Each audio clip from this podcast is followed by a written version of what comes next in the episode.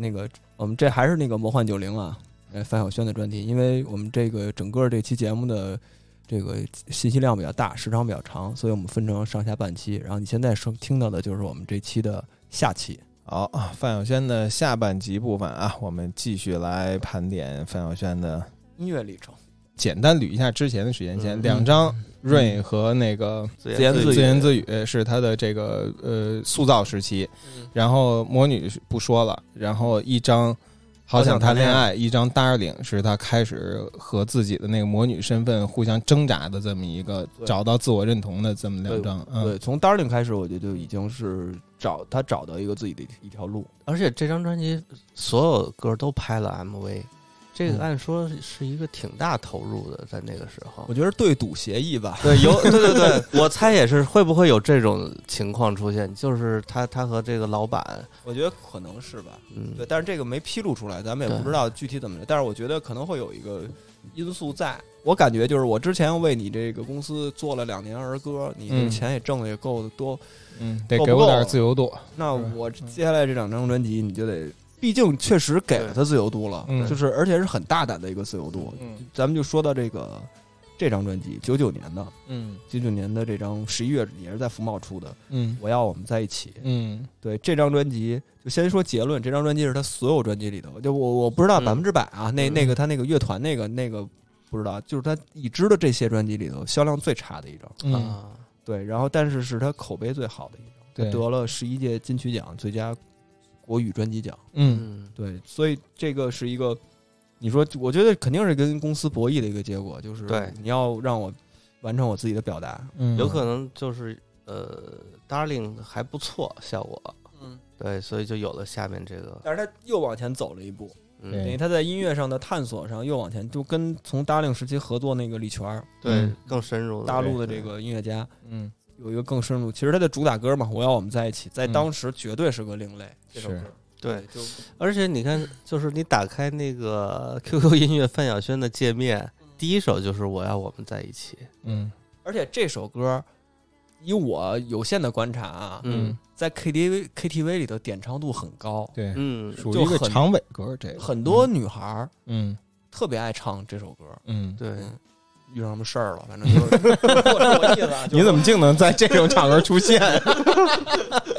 呃，这个时候才去 KTV 陪伴嗯，陪伴，陪伴型电台主播，我的意思就是这首歌真的，它是一个真的长尾的一个歌，嗯它的它的后劲儿很长，后劲儿足，因为它的音乐性跟它的这个演绎的程度非常成熟，然后在当年是一个华语流行音乐界是一个先锋的歌曲，足够先锋，但是它就能留下来，在现在这个时代就能留下来。嗯而且这张专辑真的就是一个，整个的专辑也是一个特别更加私人化的，而且嗯。我觉得这个东西它慢慢，我觉得就是刚才说的这个悲伤且自由啊，嗯。我觉得就是它这个悲伤的这个底色开始逐渐的占据浓重了就占据了他本身，这但这占据了他自己的这个这个表达的一个很大的一块儿了。对。我觉得是就是慢慢慢慢，你就感觉慢慢慢慢的从这张专辑开始就特别明显的一对。个，悲伤的感觉。给我的一个就是我们作为当时消费者啊，给我感觉就是这几张专辑在他的呃拥护者、他的粉丝团体之中，也是形成了极大的撕裂和争议。对有些人就就说：“我操，那个我觉得我还是喜欢这种范晓萱。”有个人说：“哎呀，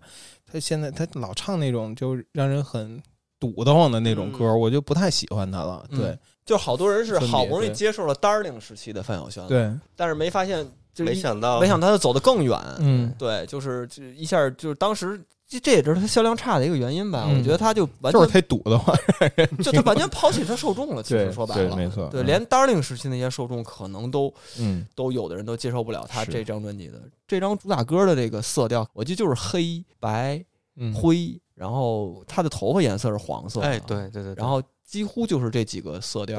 我我现在一一回想那个 MV，就是一个他戴了一个帽嗯，是我现在点开了，然后这个拍的特北欧，嗯。有好多那种空镜头，然后很清冷那种黑白蓝吧，深蓝，对，然后只有一个金发显得很突兀，对对对你可以想到这对于他原来的受众的冲击是有多大。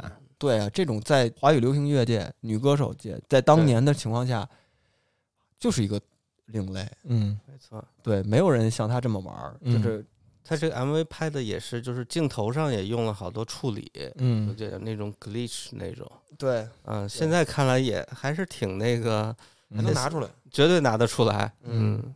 我们放一首它，但是我依然是说保持了这个主线就是创作化他的创作创作嗯这首歌不是他创作的，啊就我要我们李在一起泉是李嗯。泉创作的，但我们大家这个可以去找来听啊，这个因为这首歌太太现在太脍炙人口了，我觉嗯得可以放一首他自己创作的叫《看不见》。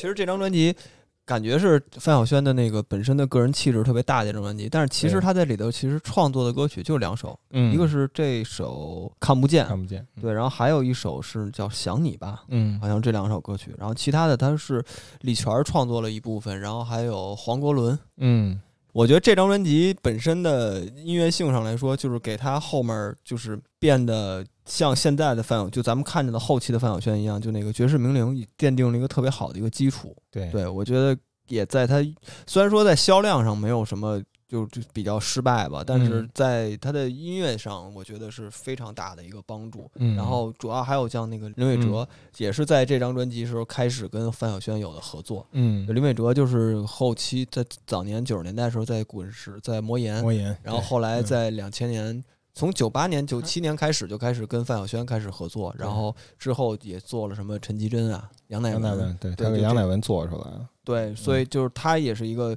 就是我觉得，就是世纪末到新世界之后，新世纪之后，这种独立色彩比较强的这种 嗯音乐人的作品，很大很多都是林伟哲来去制作的。是，而且我觉得这个对他的帮助也很大。他在范晓萱在那个金曲奖的那个颁奖的那个典礼上嗯获奖感言时候说的是，第一个是林伟哲，他给、嗯给我信心，叫要做自己的东西，有信心，不要怕，嗯不只是唱儿歌。嗯第二个就是陶喆，然后说他是我的偶像，范晓萱的偶像是陶喆，嗯 然后但是他不想让他只是一邀歌，嗯他想让他能肯定我现在做的东西。嗯对，我觉得他是一个，就是心心中还是对这种创作，包括这种有创造力的这种音乐人的话，他们还是心心相惜的。我觉得，对，是不是可以说从这张开始，范晓萱又开始了第二次转型，嗯就是从一个流行女歌手向着一个独立女歌手的一个转型。我觉得这张是嗯奠定吧。嗯我觉得像 Darling 那张还是有点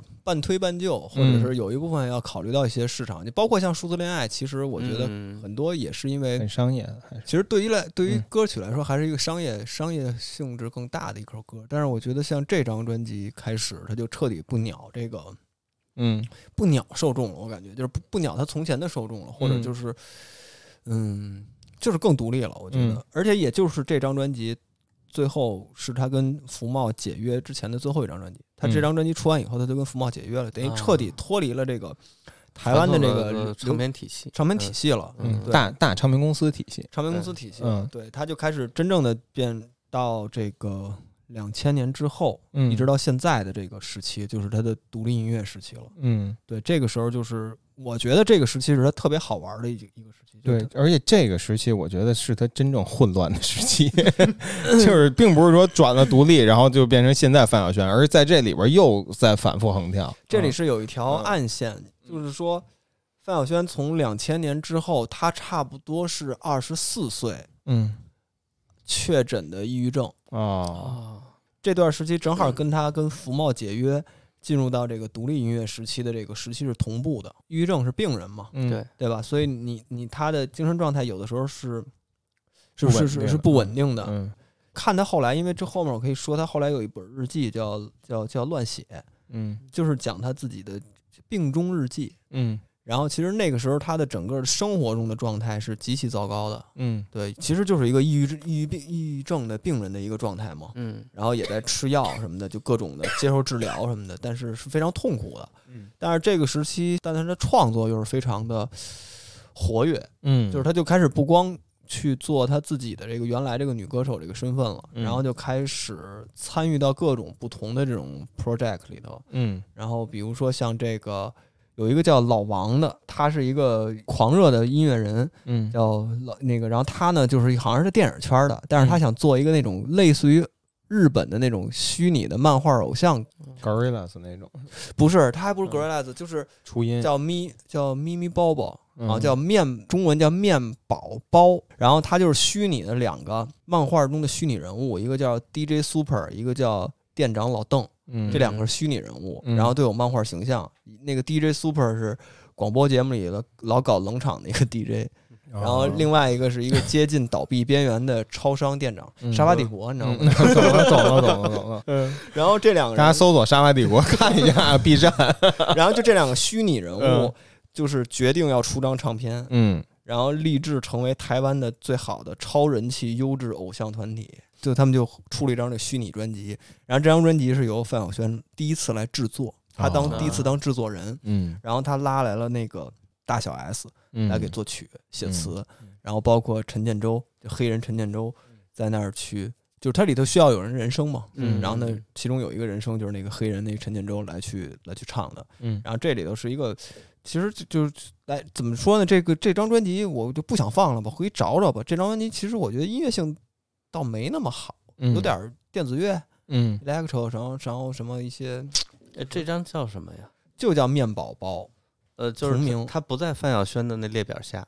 他不在那个范晓萱列表下，但是他是在他第一次制作专辑的时候。第一次为除了自己以外的歌手来制作专对，辑，然后那个漫画那个作者是詹仁雄，詹仁嗯，雄应该大家应该挺挺挺熟的。介绍介绍，我猜我猜我猜猜猜，嗯，台湾的也是一个综艺教父，他他也画漫画啊然后也是一个作家，他最早是画四格漫画的。然后嗯《康熙来了啊，康熙来的制作人是吧？制作人啊，》，两千年初的那些王牌综艺节目，嗯也是他，也是外省人，嗯，然后来去做的这个这个这个这个漫画的设计。这张专辑有一个好玩之处，就是他这张专辑发挥挖掘了大小 S 的创造才华。啊，就这张专辑给他后面那张《绝世名伶》奠定了一个基础。嗯。就是大家会发现，《爵士名伶》的那张专辑里头，很多词曲作者是徐熙娣跟徐熙媛，嗯。而且这也促成了他们之后的各种合作嘛，嗯，相当于跟他这些姐妹淘一块儿去去去合作的这么一个基础。之后这张专辑之后就是他那张《爵士名伶》，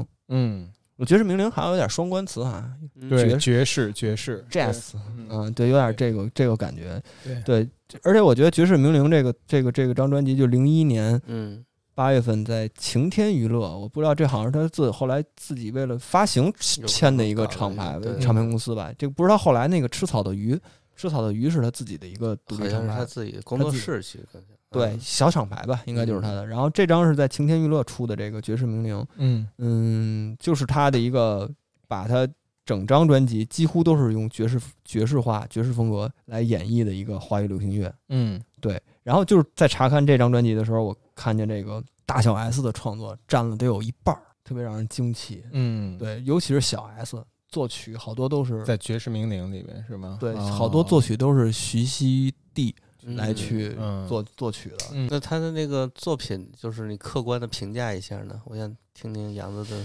我我感觉我现在没法去单个去评论这种，哦因为这张专辑我感觉是一个整体性特别强的一张很整，的一张。我觉得整张专辑是非常好的一张爵士风格的一个。这张应该也，获了很多奖，比较较好的一张专辑。而且他这张专辑后面的那个现场也有一张嗯专辑，出了一张这张叫《爵士名伶》的一个现场。对，对对对对，那张现场，因为我这里会找的爵士名伶演唱会叫，对我我这里找的播放歌，其实我播的是它一个现场版，就是那张现场专辑里的。我觉得现场更更好玩一点儿。在播这个他这个之前，我可以先聊聊他妈，嗯就是他这种与生俱来的这种爵士味道。嗯咱刚才看了一条线，对对对感觉他是跟爵士是有非常大的这有一种渊源。嗯哪儿来的呢？就是就是他早年唱八点档的这个妈，大家可以先我先放那首他妈的歌，嗯不是先放首他母亲的歌。嗯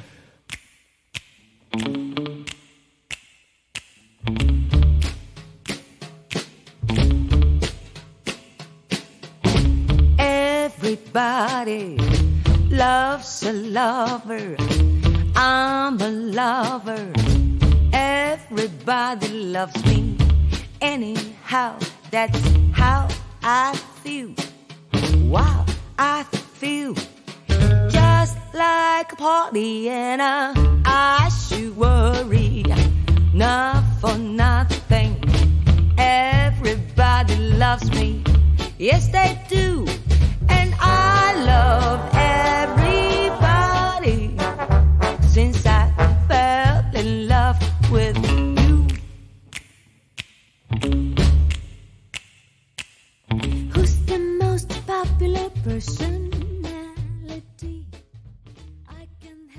是干这个的，嗯相当可以了，唱的可以。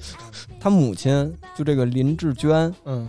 在二零一二年化名 Miss D D 啊，对，出了一张同名专辑，你就知道他的这个爵士的渊源是从哪儿来的了。啊这首歌叫《Everybody Love Loves a Lover》，所以我为什么刚才说特别期待范晓萱再年长嗯之后，他能不能做出更不一样的东西？嗯。就是你想，他母亲这个岁数，一二年嗯，岁数已经很大了，对，还能出这样的一一张专辑，就是我其实还好，六零年的，六零年的特曼维，挺年的，嗯，对，是六十多。五十多岁。五，十多岁，对对对对，他，但是他现在还没有到这年纪，嗯，对，所以他他应该其实后来之后还会有，所以我觉得他这种 jazz 这种基因吧，嗯肯定是家传的，嗯，对，曲艺世家，因为对，甚至我觉得就是爵士名伶这个名字。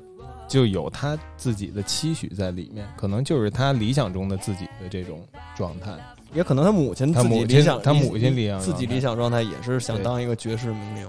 我觉得他也不是特别想唱，一直唱八点档电视剧的主题曲吧。我觉得他想，他为什么后来要做这么一张，自己要做这么一张专辑啊？嗯我觉得这个都是有他们的音乐理想的。对我觉得这张专辑，就是这张爵士名伶，就有点像是他跟他母亲嗯两者合一。嗯对，然后我可以放一首他的这个《你》嗯这首歌，是一个 live 版的。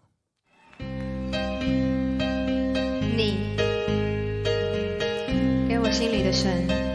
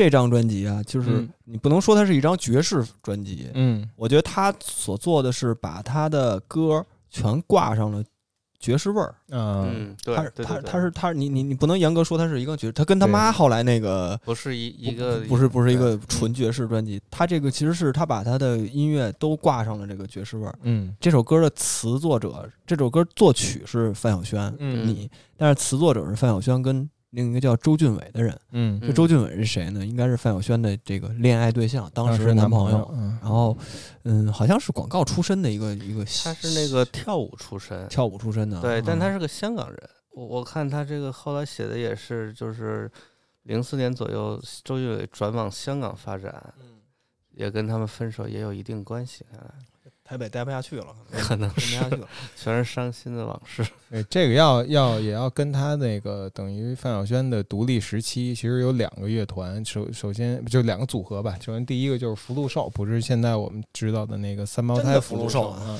真的福禄寿。之前的这个呃，实际就是范晓萱、周俊伟，还有一个叫金木一泽的一个音乐人，对，三人组，对他们三个人组成的。这金木一泽是是个日本人，对。然后反正就是你可以看他当时这些歌词啊，嗯。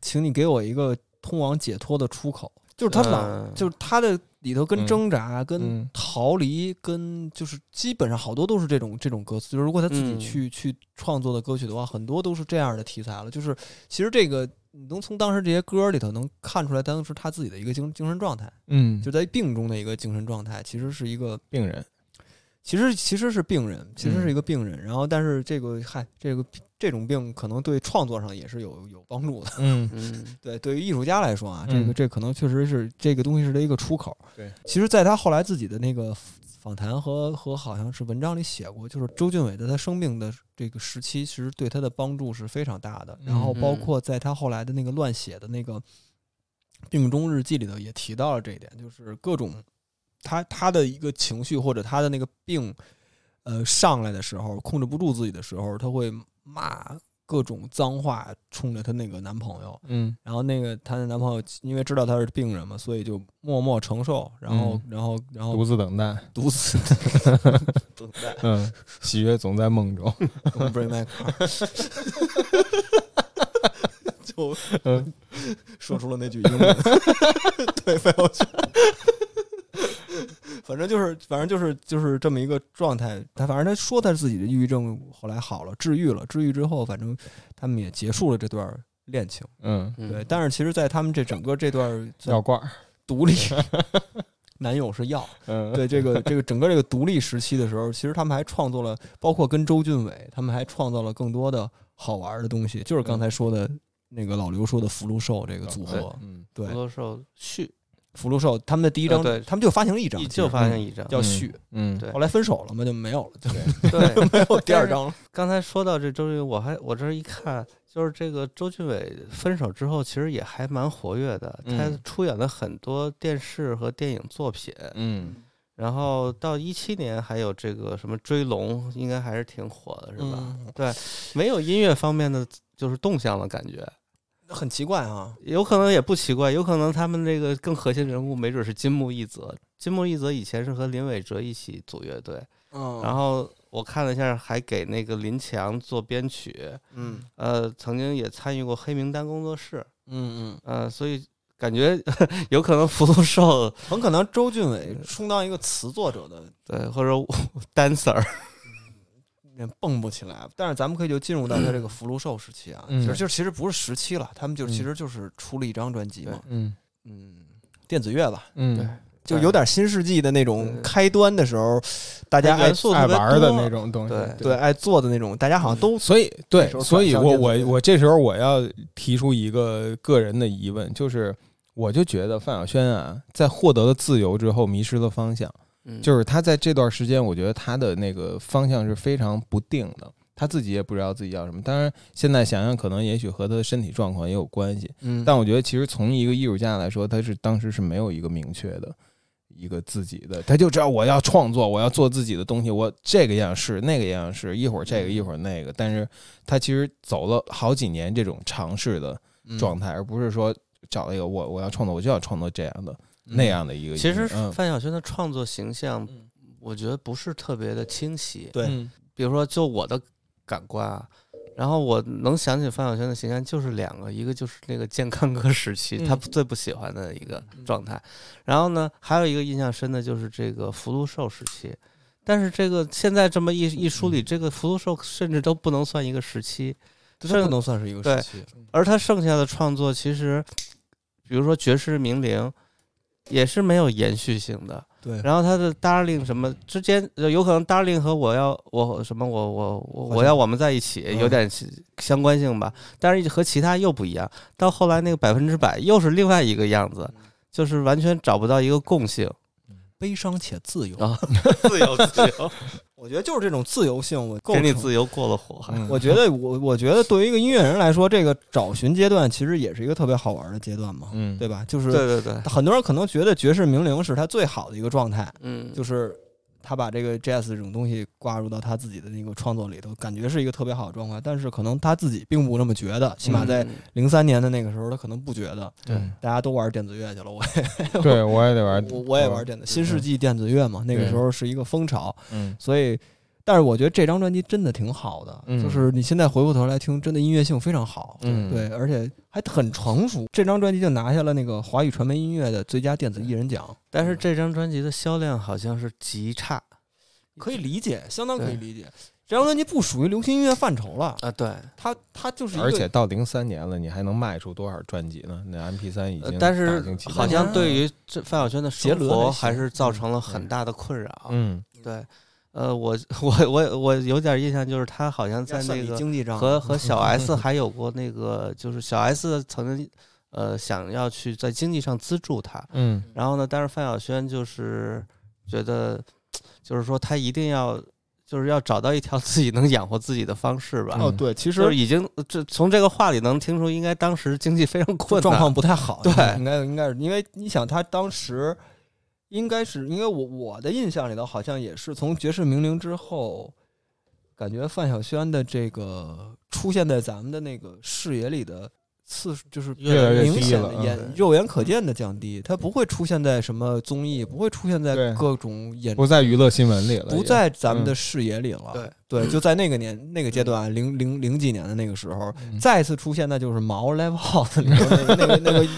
是吧？那个那那个时刻了，等于那段时间，零八年之前，两千年之后这一段时间年，对有很多年，相当于小十年，它在沉就就对在。，大家就就是范晓萱干嘛呢？范晓萱最近干嘛呢？但是其实这个确确实是跟他的抑郁嗯症是吻合的。这段时间嗯他肯定也主动拒绝了很多这种抛头露面的机会和各种演唱演出的这种这种场合，我我我不会有没有人邀约，但是我觉得他会有的时候他会因为就就不去了，嗯对，所以也导致他自己经济上的这个对对对，但是但是经济上无所谓，但是他做出好东西来了，就是就是这张这个《福禄寿》，我选的是《na ni na ni》。嗯对这首歌，我觉得是我这张专辑里我最喜欢的一首歌。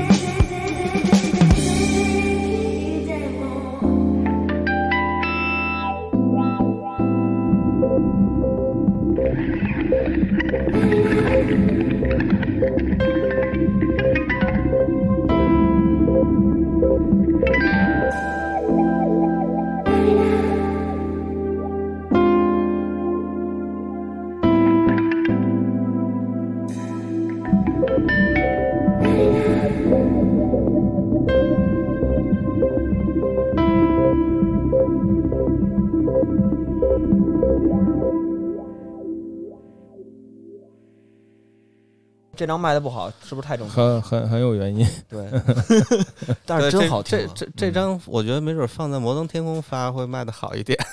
对，就是配上当时地下音乐的一套宣发体系，可能会对反正台湾乐团没，呃不是台湾乐坛没有这样音乐空间，我我的感觉是不会给这样的音乐留下什么商业空间的，呃，不会有什么宣发，不会有什么推广，尤其是在世纪纪初那时候，还是主流唱片公司，还是有嗯巨大的主要他这个范晓萱这个名字就太主流了，对，然后他他有可能，如如果上放在那个独立发行的那个区间，有可能还可以，嗯但是但是他们不能接受这个状态。但是我不知道他当年宣宣推的时候会把范晓萱的东西，还是说这张专辑就没有什么宣传？有可能没有，他们好像也是跟独立发行差不多，是是在一个什么玛雅唱片发的，是吧？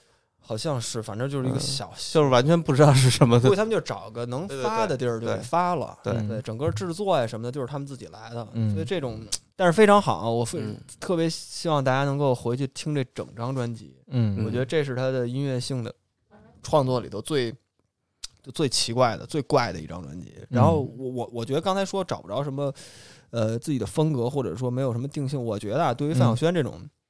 她那种才气，我觉得她是那种才气能逼到脑门上那种女孩儿。嗯嗯，对于这种人来说的话，她要也不太需要找到一个既有路径去把自己的这个嗯创作风格给固定下来。对于她来说，这不是他想要的状态吧？嗯对于他来说，包括他后面的一些乐队化的尝试之类的，我觉得就是，我觉得他在恶意报复自己的前些年的那种对被这个被对我那觉得被规制的那种，我觉得也是被束缚的太久，就是那几年儿歌给他伤的太。对我刚才看说那个许常德给他写的那个健康歌嘛，许常德呢也是大制作人对，多少捧出多少人说那个。电梯里碰着范晓萱绕着他走，就是就 是，然后有一次有一次躲不开了，然后说就跟许常德说了一句：“说健康哥很烦哎。这是这是不是台湾女生里最最最糙的一种？不是，我就觉得吧，嗯，就是旁边站着马华，旁边站着谢晓东，我觉得这种又说回来，这种职业生涯的耻辱，我觉得这种我我觉得他们作为一个我觉得他后来会和解的，但是那个个时候真的扛不住，可能，嗯春春晚真的是抑郁症的源另一个头可能另一个就是小东宇宙，嗯嗯谢晓东可能是他抑郁症的源头，好吧？太怪了那次。反正我就说这个确实是对他之后的一个就是弥补嘛，我觉得就是弥补弥补他之前九十年代的很多创作上的一些缺失和被束缚的地方。嗯然后等到两千年初，他终于挣脱了主流公司之后，嗯他就开始肆无忌惮的开始做各种音乐类型的尝试，而且他对于什么销量啊，对于这种东西，其实对于他来破说，罐破摔，他是过来人，嗯他他早年嗯应该有积累。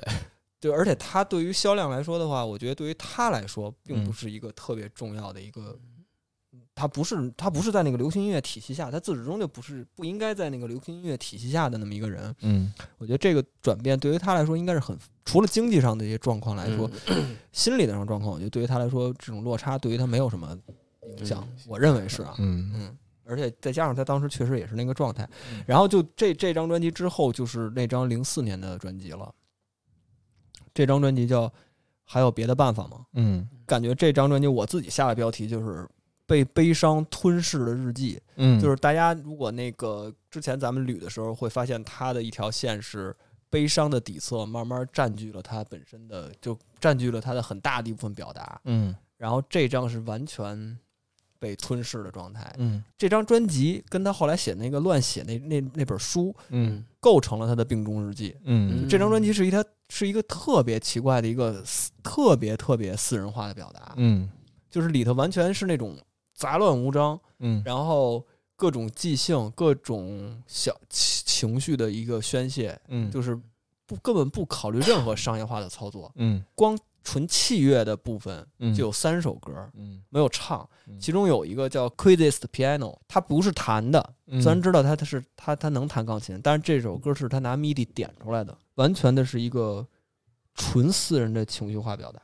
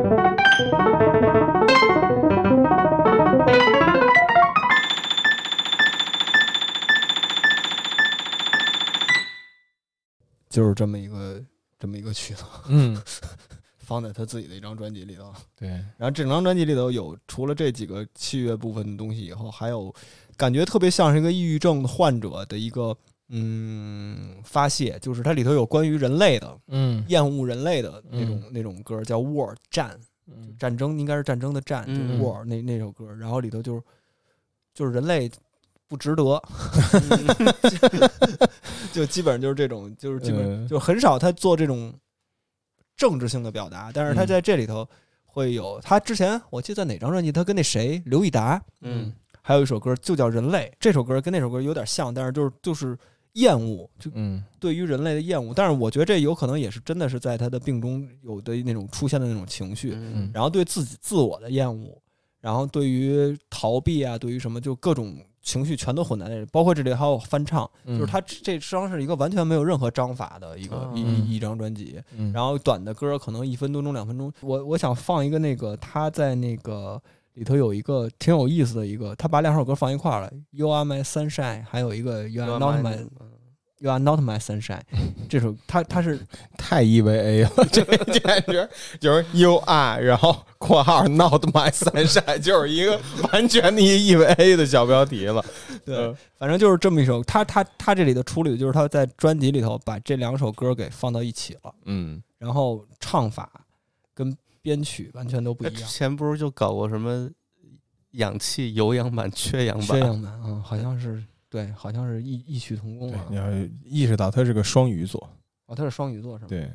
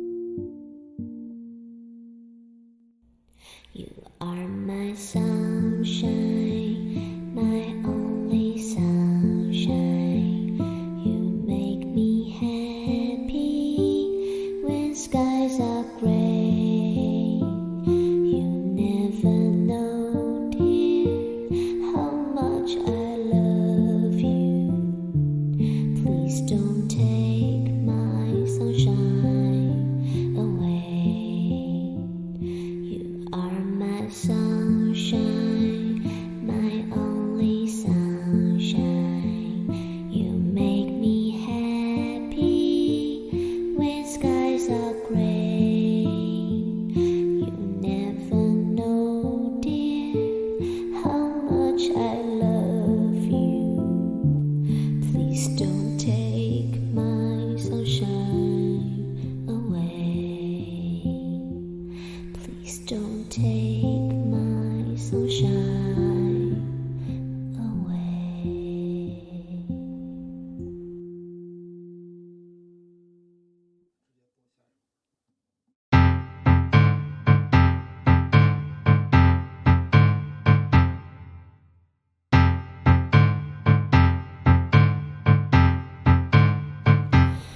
my sunshine, my fucking sunshine. You always leave me without a sign. Ever you kiss me with out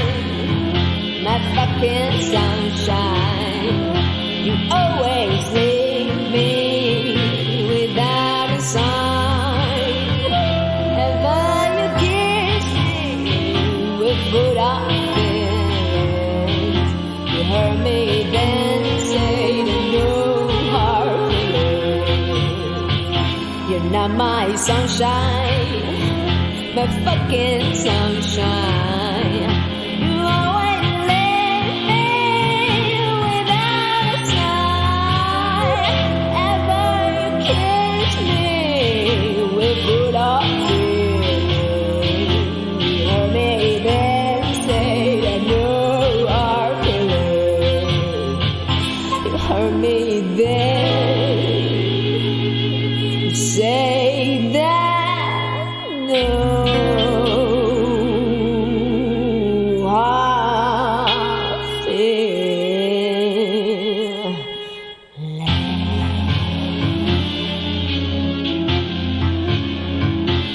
no my sunshine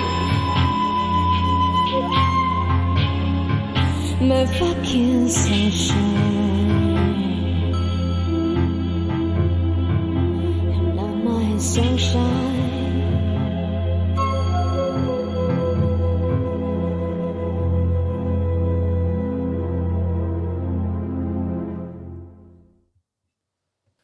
么选这两个歌儿？就是我我这里可以摘录一段他这个零五年出的这个《乱写》，刚才一直提到的，这个别名叫范晓萱最难熬的二十四岁。嗯然后里面就是他的病中日记嘛，其实嗯记载了在抑郁症折磨下的这种心路历程。嗯然后他这里有一段就是，身体和药物在比武时，表面上药物一直击败身体而遥遥领先，因为它能让你好起来。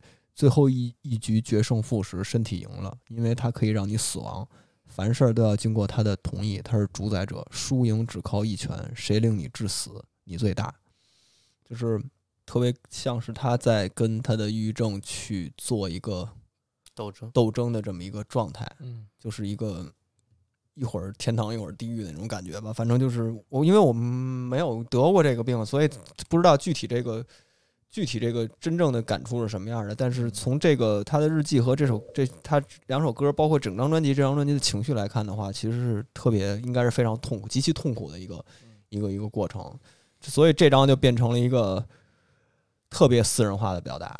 对，就是他整个整个音乐历程里的最私人化表达。然后其他的歌可以去找来，因为他这个因为某些原因吧，全平台都找不着这嗯整张专辑，所以可能在一些境外网站嗯找一找这个。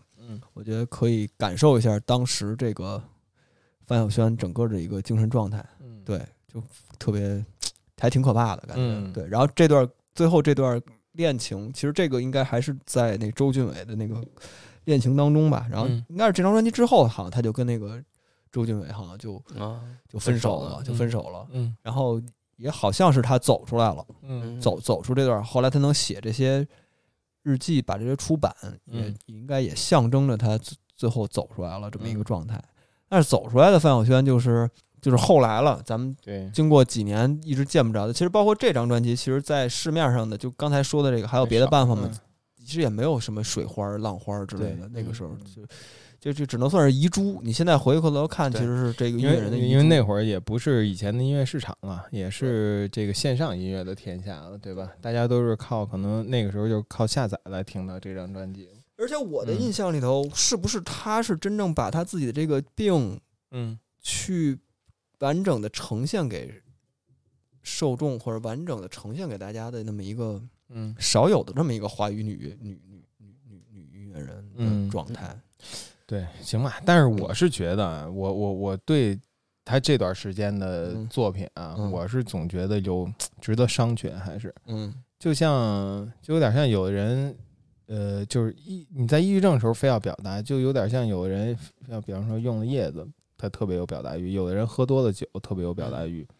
但我觉得这个时候作品都不是好作品，它只是只是你的表达冲动特别强，你的创作冲动特别强，但是那是一种病态的强。从那个从那个作品水准的角度来说啊，他我觉得他只是对自己有一种心理治疗的意义。嗯，对于你放在这个作品上，放在作品序列里边儿，我就觉得不是那么立得理住。理解你的意思在啊，嗯但是这个对于研究一个嗯，一个人儿，音乐人来说的话，其实是一个非常重要的一个一个一个时期，嗯就是他这块儿是一个比较非非正常时期吧，嗯算是这么一个对嗯对。这虽然说音乐性上对，确实他后期的音乐性，咱们实话实说的话，确实不如早期咱们不说音乐性，但是嗯属于熟知度上来说的话，确实嗯不如他早期的那些东西让人印象是更深刻。对，对，这个可能也是跟唱片公司包装或者整个当时运运营体系有关吧。嗯反正就是让一个真正一个音乐人撒开了，但是他又没有一个特别好的运营模式，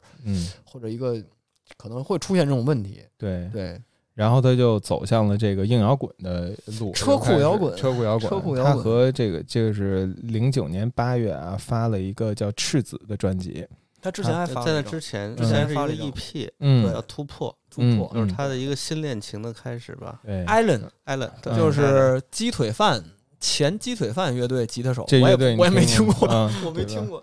Mojo 还是什么 Mo Mojo Mojo 我是听过的嗯，他他这个百分百乐团啊，除了范晓萱你就是这个听的不是 Allen 欧洲汉的吧？Allen 和这个 Mojo Mojo 就是台湾的这车库摇滚，嗯。我听过非常一般，非常非常一般，那个真的是很乏善可陈的一个车库车库乐团 一个，就这这块儿吧，就是如果有喜欢范晓萱的本身的那个乐迷来说啊，就是这这，但是我们这也是自我表达，嗯。对，就是就这块儿其实争议挺大的，嗯就是一个是时间上的巧合，就是那个时代正好赶上车库复兴，嗯。嗯。两千年之后的车库复兴，当时最火的同类型乐队那就是 Yeah Yes，嗯。嗯，对吧？然后也这边是后海大鲨鱼，嗯，对北边儿是北边北边儿 是后海大北富含南范晓萱，西爷爷，北爷爷，对对。对，西岛北耶耶耶耶西北爷爷，东东耶耶，不是就这意思啊，就是嗯。它是有巧合的，但是我觉得肯定是借鉴了当时这种流行的风格，嗯。包括这种，包括甚至说它，尤其是第一章的时候，它的一些发音方式嗯。跟那个叫什么 Queen O 还叫什么，Karen 啊 O 的一些发声方式，但那不是他，就特别扭。包括他后来拍的一些 MV，嗯，我不知道啊，他是不是确实是想向世人证明他走出来了。是就是是他他会体现的特别的 over，over 的那种特别过，那种感觉。对，对，这个也是咱们刚才讨论的一个问题，就这个流行歌手出身的这种要转到摇滚乐这块儿，我觉得摇滚乐首先它是一个生活方式，是一个生生存状态。对他真的没有这个生活方式，不是这个生存状态，但他要用这个这个 style 的嗯 music style 去代言他的 lifestyle，我觉得这里边是有问题的，对，就大家还是感觉有点嗯错位，对有错位。而且他表现的有点用力过度。因为这个百分百乐团，我也是很印象很深。那个时候我正好是在给那个音乐周刊时空啊是啊，音乐时空还是音乐前滚石周刊啊，在写那个对，就是嗯。对，就前滚石前滚石中文版，对，再给他们写叠屏，我每嗯。周都要写三五三五对三五张音乐碟，对，确实当过乐评人，不是胡逼的。然后这张呢，赤子就是零九年和百分百乐团这个赤子，我就写了一个，到现在这豆瓣儿上，因为还能存存着档呢，写了一个非常一星的一个乐评，说这个境界有限之外，令人气结之处还在于工程般标准化、缺乏想象力的编曲，僵硬、表面化，缺乏延展性。然后，呃，说这个经历了思路超前、品质过硬的小众流行时期，以《我要我们在一起》、《爵士名伶》还有别的办法吗三部曲为代表作之后，乐队时期的范晓萱却掉头开入一条死路，曾经闪烁的女性灵感、独特的女性情感，都被缺乏自省的絮叨表达、经不起考验的伪叛逆而取代。然后这里边我都提到这个缺乏自省的絮叨表达，这这首歌叫幽默感，然后经不起考验的伪叛逆叫管他什么音乐。啊啊啊 你从这首我还有印象，对你从这管他什么音乐，特别像是那个 M 组什么那种对对对中国移动什么对推出的一个什么，嗯对对对，像这个作品级别，我觉得真的很不好。里面就是有一首叫《鬼打墙》，我觉得是他的一个自我的表达。他在这里边终于没有演一个女摇滚音乐人，终于演了，终于说了他自己。他说：“我的美丽随着创作减少，然后我的好转带来了创意匮乏，我的匮乏又让我陷入沮丧。”连吸引你的内在也逐渐消失了，什么的，这我觉得这还算是说了点真话，其他东西真的是一种一种表演，一种我表演我我是摇滚人了这种感觉。嗯，但是咱们要以同情的心去看待历史啊、对对对，就是当然了，嗯，我觉得他这个对于自我疗愈方面啊，嗯对于他自我的自我疗对愈对，他自己的意义我。觉得我我觉得意义很大啊。嗯但是音乐性上，咱们就客观评嘛，对客观说嘛。摇滚乐毕竟很少能做到这个知命救人，一般都是害人。就是就是踩上千万只脚。对，一般都是你你听到摇滚乐，你的人生从此开启了不归路。对，对，像这种能把一个人从不归路上拽拽回来摇滚少有的一个积极面。对，，还是应该值得表扬。我觉得，但是大泽好像对这个赤子有一些，呃，我没有那么去深入的想过，嗯。我但是就是印象上，我现在还是能记住主人那首歌。嗯《鬼打墙》。比如说你你比较喜欢这个，有可能还是从乐评的角度上吧，嗯我只是从听感上，我还是比较喜欢主人的。嗯呃，有可能我我也说不出它到底好在哪儿。嗯我觉得这是这是一首还是能放在他的创作谱系中的一首歌。嗯在这之后，似乎他就再也没有一个呃能能作为作品的作品了。嗯，这个这也是我本来想就就就不是本来就是要把这期截就截到嗯这个这样为止。对这个嗯。one hundred percent，对，就是就是嗯。就是截到这块儿，因为确实本来魔幻九零本来的那个跨度应该是在九十年代，因为对但是因为范晓萱她的后期确实两千年初的这一段时期也挺精彩的，嗯嗯，所以但是直到这个零八年，因为那个时候我记得印象特深，就是说范晓萱来毛 Live House 演了，嗯。嗯。这时候就特别奇怪，因为嗯。太多年没有听到范晓萱的消息了，嗯。然后知道她组了一个乐队。嗯。然后来北京演出，然后跟那些什么北京的地下音乐的嗯乐队混在一起。混在一起，对，有点像郭采洁什么的那个，就是反正就是这路子。然后，但是你就你就想找来他东西去看，那个时候好像也推了推，好像有一些什么媒体吧，当时嗯对对对。也推北京的媒体，对，就是推了推他的东西，对，但是新京报什么的，光明日报，然后就那个时候看了一眼他的东西，听了一下，确实有种跟老刘一样的感觉，就是就这东西你骗不了我了。嗯啊，嗯，你知道吗？嗯就是绝世名伶那个，我知道那个确实是你的东西，但是你嗯转到这个这个领域以后，就这个东西特别吃你的生成长经历跟你的生活嗯方式的这个东西，嗯，你稍微有一点错位，有点违和，就是你还是带着一点台湾流行音乐的那种那种表达方式和那种、嗯。那种那种东西的话，给它放到就是车库摇滚这种这种这种形式里头，就特别违和，就是你就感觉嗯。你不是，就是对。你你你真的不是，嗯。对，你在努，就挺努的那么一个劲儿。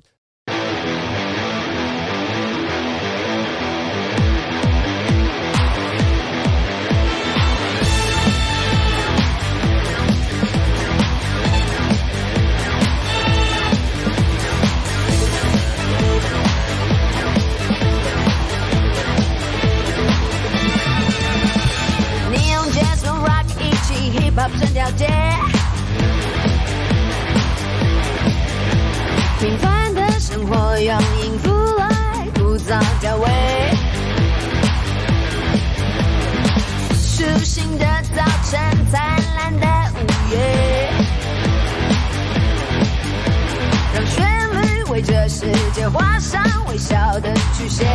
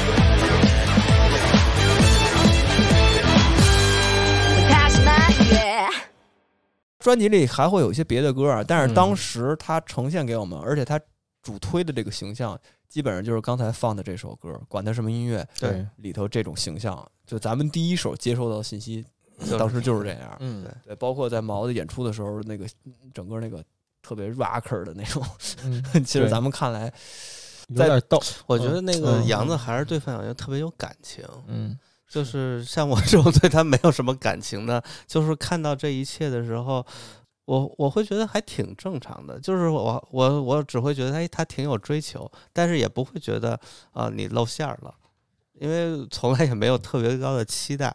嗯，确实对感是范晓萱有对。感情，所以我我觉得对于这个他现在他现在还跟这个艾伦在一起，嗯。有点儿对，对。如果说他现在的音乐计划就是他这有一个 Mavis 加 A 这么一个乐队，就是他们两人组，嗯。但我也能感觉，就是嗯我我当当刚才你们说他们俩现在还好着，我也有点失望。不，但是归宿，我觉得，但是挺，我看过他嗯那个综艺还是那采访啊，就是他嗯。说他还跟他在一起，但是他应该是属于那种不会结婚，啊，不会有小孩儿。传闻我，但是他他摘除了子宫，这真的假的我都不知道。不知道，但是那个我我都是从 百度上都这么写。我一搜全是那种劣质他妈营销号写的这种事儿，我都嗯所以我无法判断这个真假。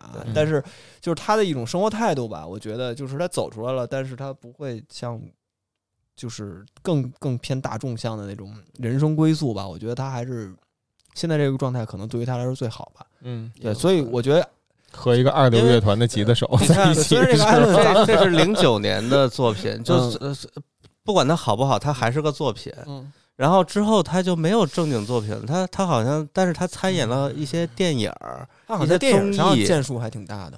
但是是这个拿了几个女配角提名的，嗯。对对啊对对，我觉得对于他，我好像看过他一些演的一些片段，还演过一个谍战片儿，我记得，对，但是还是一大制作。但是这个一个是唱片工业垮掉了，嗯。就是说他不会再像原，他其实还在出歌。你看他的那个嗯歌曲列表里，他还是有一些，但是有一些可可能跟一些全不，我我刚才还仔细看了看，全是影视作品合作的那种。嗯，的主题曲，要不是综艺节目的主题曲，要不是什么的推广曲，要么就是他在那个当导师的时候他跟左小诅咒弄过一个。许诺给那个就是组员的这个合作曲。对我现在也没法知道他现在到底的一个状态是什么样的。对，嗯，对，他他似乎就是我我之前看《康熙来了》，他也不是一个很爱提起自己私人生活的人。对对，所以我觉得他只要现在，反正起码在那个综艺里看到他的状态还是不错的。嗯，你快乐就好，是对，对于我觉得，对于一个我小时候 喜欢的这么一个这么一嗯个艺人来说的话，他现在这个状态，只要他自己快乐就好吧。我觉得嗯，起码无论怎么着，艾伦虽然虽然说硬汉帮帮主竟然说出这个，虽然艾伦这个挺想打压你，但是 但是艾伦的作用是帮他走出来了，嗯，对，这是功能工具人儿，工具人对挺好的。当一个工具范晓人儿，萱需要工具人，他需要周周俊伟也是工具人，对嗯，但是左但是还是这个玩摇滚的，可能是不是更工具 工具属性更强一啊，些。有纹身。他后来也纹了身他了，他他，而且他纹身只纹一边儿，这边儿就纹了好多，另一边儿什么要留给他的，就是 一边儿而且他只是属于自大臂哈，他好像小臂上没纹上，嗯，也可能跟那还是留着那个什么后脖梗。子、后脖梗子，然后这个这个腕儿、手腕儿都有标准的。他有好多嗯，嗯我留着以后找班儿上的。对，但是咱们现在聊到这儿，就是截止到这儿了。就是这个嗯吃草的鱼，其实吃草的鱼这个厂牌现在还在运作。我看我刚好像看福禄寿还给算到吃草鱼这个厂牌里了，啊，啊，就可能后来给算进去了。嗯。对，但是其实基本上就是范晓萱的自己的东西，或者是她男朋友的 EP 嗯。自己出的这种个人作品了，嗯。没有。这网站做的也特别糙，是一个 blog 形式的一个，WordPress 做的 一个未必 部落格部落格，可能台湾的 改的啊那种，就是特别特别简陋的一个网站。嗯大宇大宇游戏里的人你你现在不知道他对于这个音他自己的音乐上，因为他最加闪光点就是他的音乐创作，但是他现在我不知道他对于他自己的音乐创作到底是一个什么样的状态。嗯对，只能等。嗯，觉得对于范晓萱来说是可以等的。嗯，有些流行歌手或者有些你是等不了，就是就是你已经看出来就这样了，嗯对，嗯就是失去了公公司包装，嗯失去了好的制作团队，嗯就没这人。嗯，对，但是他和刘欢什么的都可以等。刘欢是什么意思？呃，正正经说正经说，都是音乐人嘛正经说正经说，我说就是音乐人的意思，就是他们都是音乐人，所以他嗯们不是包装出来的呃，那种嗯歌假面歌手。但是我觉得聊到这儿吧，咱们截止我到这个最后得探讨探讨这个。对，就是嗯之前咱们有一个范晓萱的一个印象，在节目开始，就是咱们就是个人主观的捋了一下她的整个这个历程。你觉得范晓萱现在是对于你们来说是一个什么样的人？嗯，泽先说吧，别别让我，哎我先说吧，嗯我先说吧，就是我觉得范晓萱呀是一个怎么说呢？她是一个特别勇敢的一个尝试的一个先驱者。嗯在华语流行乐坛里头是一个尝，他把呃一个创作型的女艺人的一个该走的路几乎都走了一遍，而且他该趟的雷也都趟了一遍，趟过了，都趟过了。嗯，然后无论他现在的成就如何，但是我觉得他的他激励了，或者是他开启了，就是后来能见着很多像这样的独立的女女音乐人，嗯。就是无论是台湾也好，大陆也好，香港也好，都会有这样的呃女音乐人出现，呃，带点阴地啊，带点独立的气质的那种特别强的那种艺人的形象。但是我觉得范晓萱是第一个，嗯。然后她是在一个没有这样的市场或者是没有这样的受众的时候，嗯。她在主流市场里头主动的激流勇退，然后自己去尝，他可能失败了，他可能嗯。没有掀起什么火花，没没法重现他九十年代那种辉煌，但是他去敢做这第一个人，嗯。敢把之前的抛下，我觉得他是一个先驱，他激励了像郭采洁，像后来这些，嗯，包括大陆的，甚至是什么类似于什么曹芳，反正就之类的吧，就这嗯这类的这种人，嗯。对，给这些女孩的一个榜样。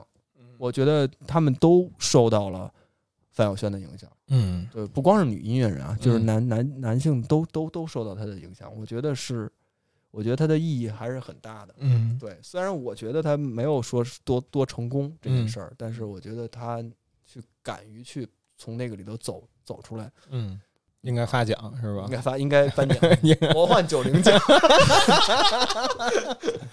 对，我是这么理解他啊。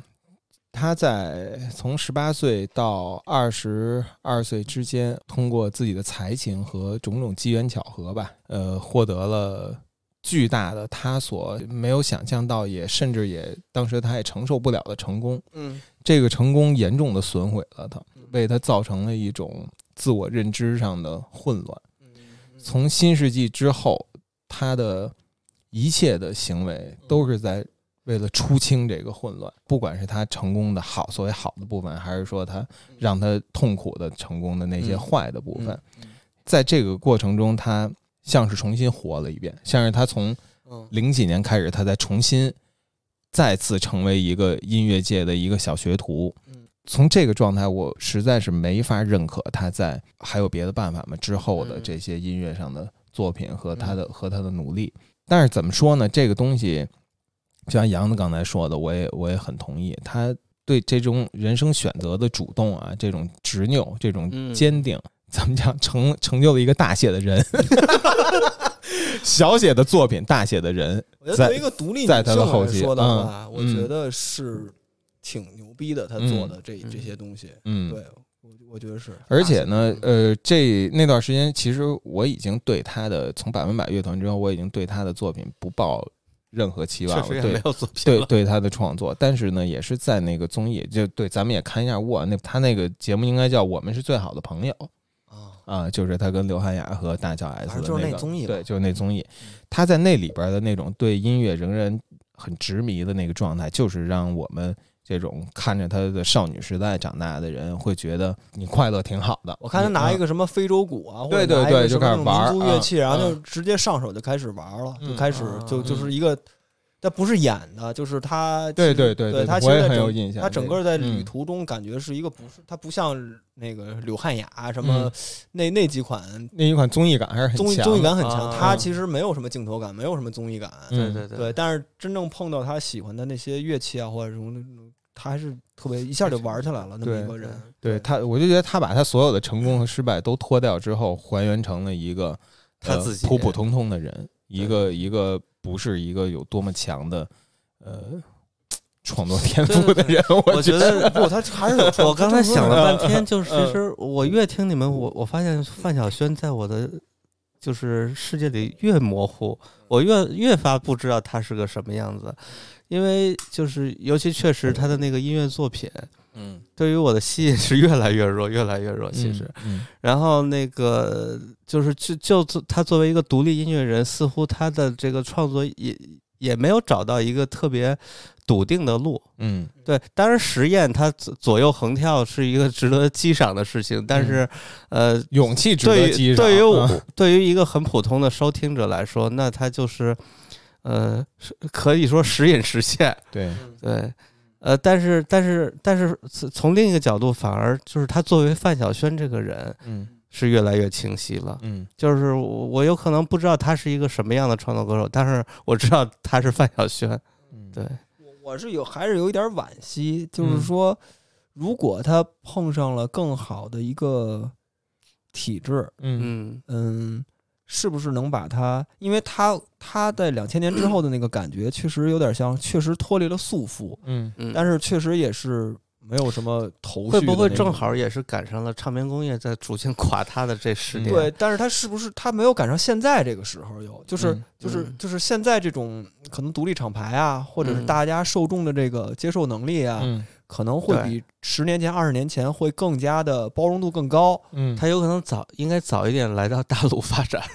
对，为什么郭采洁现在就在大陆了？，对，就是我的意思，就是说他其实要赶上一个好的包装运作模式，就是能保持它的独立性，然后又有一个清晰的一个方式，就是我觉得他会比现在他有点内耗了，他就是在两千年之后，他自己的内耗很明显。对对，就是无论是他对于他的才华来说，还是对于他的生命力也好，嗯无论是疾病的原因，他把自己内耗的，我觉得很严重。现在我感觉他的，就是你你在综艺里看到他的状态，也不是一个，特健康一状态。对，你会感觉他眼神里会有一些比较，嗯，灰色的东西。灰色的东西在，嗯就是这个阴霾可能会会一直会存在于他的那个心理的或者大脑里吧，就是这嗯。这种病理性的这种这种这种疾病嘛。嗯。然后所以就我觉得就是，如果真的是在两千年之前那时候有一个好的方式和大众有一个更好的包容度和创作方式的话，找到对的人制作人，嗯。我觉得他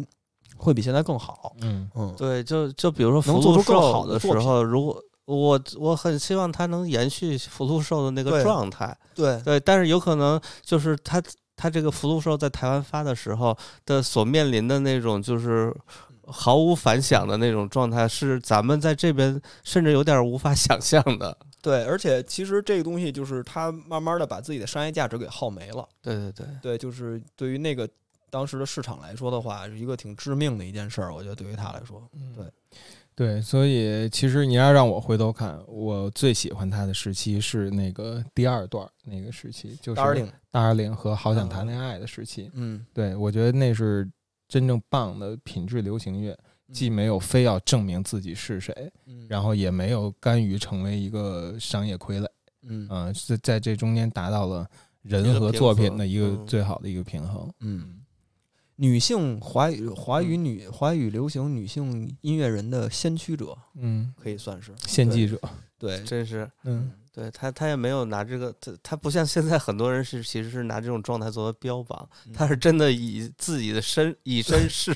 他真的是了，他，真的。包括其实对他确实他这困境也挺有代表性。那些什么娱乐出身想走独立，什么包括什么刘惜君，什么包括月下二上的那个叫刘鑫，那个遗忘俱乐部，他们都有这种身份问题，对对对对对对吧？对。然后范晓萱给他们了一个 样板吧，对，最惨也就是这样。对，真的是最惨也这样。我觉得也算是一榜样，我觉得像那个刘鑫，他就是嗯。他就很坚定的，他就喜欢硬摇滚。嗯，然后呢，他知道这个东西也很过时，对对对，我但是我就喜欢，我就继续做我这个事情。嗯是是。是，对，嗯。反正有范晓萱摆在那儿，对。对吧？他他给了一个最低真线。但是他真的是给好多人的这种这种这种榜样，我觉得真的是这样，勇气，对勇气这样的东西。嗯，梁静茹，对，嗯。那那差不多了，嗯。这期咱们这个魔幻九零了啊。嗯。最后，虽然说儿童时期的这个范晓萱，儿童市场这个儿歌时期的范晓萱，嗯。是他本人特别不喜欢的一个一段时想抹去的一段时期。嗯。但是我觉得啊，嗯。也是我自己的一个主观的，嗯。我觉得这个我最后想选的这个结尾的这个，其实就是他儿歌时期的这首歌，就是《嗯小魔女的魔法书》这首歌，就是《魔女宅急便》嗯。那首歌的一个配乐，呃，不，那一个一个主题曲。嗯。我觉得这个歌词其实也印证了范晓萱的一个，就对他自己的一个未来的一个整个的这个人生轨迹的一个嗯一个一个想法。我觉得嗯真的就是一个音乐小魔女。嗯对，虽然说这个魔魔女在两千年之后，这个魔法有多大效应，或者她最后能变成什么样啊，嗯就这个是她唱这首歌的时候我们无法预测的。嗯，但是这首歌时期的他，我觉得就是印证了他后来的人生轨轨迹。嗯对，你可以去听，包括他的反复横跳什么的，嗯都在这这首歌里都会有。那我就想拿这首歌去结束这期。对，我也再多说一句，我嗯其实特别从那个对这个人的关心角度，我特别希望他能跟自己的那段时期和解，嗯能能呃以用一个更平时的心态去看自己那段时期，别再跟他较劲了。连他妈安野秀明都再见了所有福音战士，我觉得范晓萱心里也应该再见了所有的小魔女。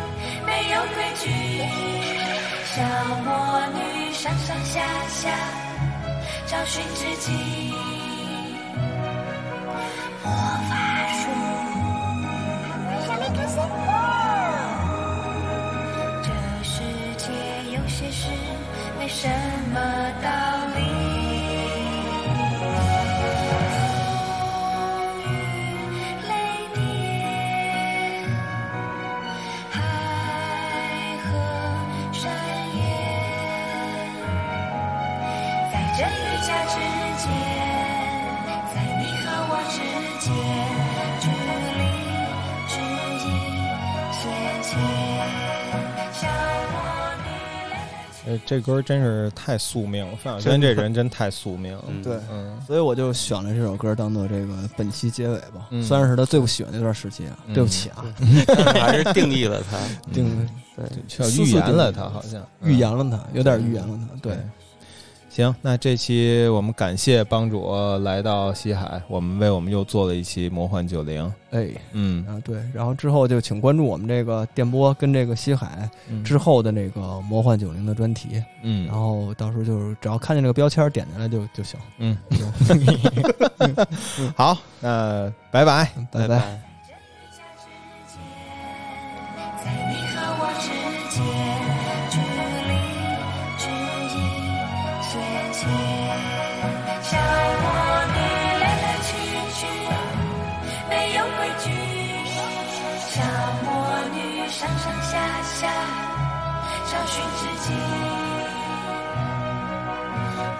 魔法书，这世界有些事，为什么